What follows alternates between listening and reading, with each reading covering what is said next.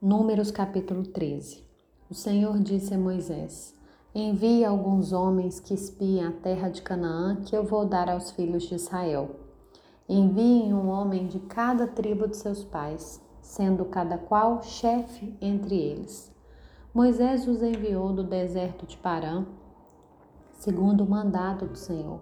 Todos aqueles homens eram chefes dos filhos de Israel são estes os seus nomes: da tribo de Ruben, Samoa, filho de Zacor; da tribo de Simeão, Safate, filho de Ori; da tribo de Judá, Caleb, filho de Jefoné; da tribo de Sacar, Gigeal, filho de José; da tribo de Efraim, Oséias, filho de Num; da tribo de Benjamim, Pauti, filho de Rafô; da tribo de Zebulon, Gadiel, filho de Sodi; da tribo de José, pela tribo de Manassés, Gade, filho de Suzi, da tribo de Dan, Amiel, filho de Gemale, e da tribo de Azer, Setor, filho de Micael, da tribo de Naphtali, Nabi, filho de Vofici, da tribo de Gade, Jeuel, filho de Maqui.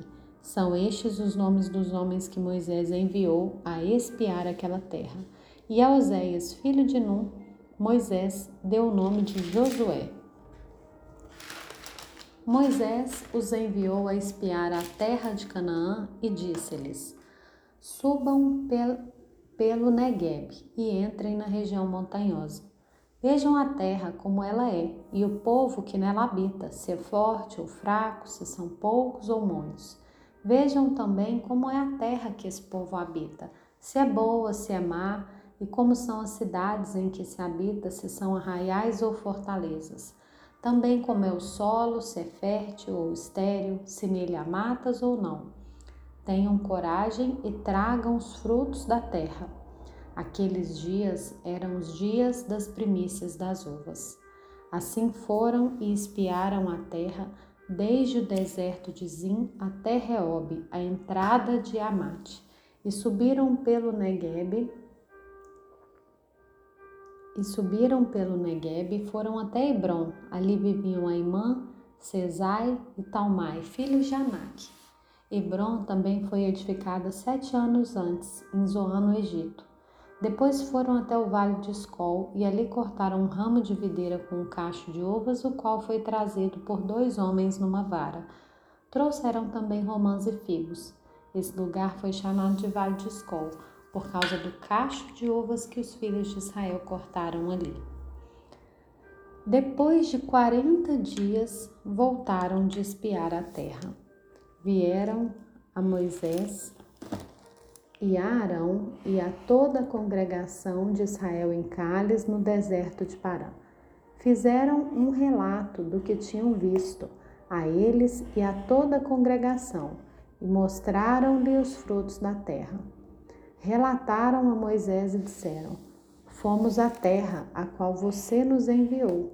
De fato, é uma terra onde mana leite e mel. Estes são os frutos dela. Mas o povo que habita nela é poderoso e as cidades são muito grandes e fortificadas. Também vimos ali os filhos de Anak. Os amalequitas habitam na terra de Negueb. Os heteus, os jebuseus e os amorreus habitam nas montanhas, e os cananeus habitam perto do mar e na beira do Jordão. Então Caleb fez calar o povo diante de Moisés e disse: Vamos subir agora e tomar posse da terra, porque somos perfeitamente capazes de fazer isso. Porém, os homens que tinham ido com eles com ele disseram: Não podemos atacar aquele povo, porque é mais forte do que nós.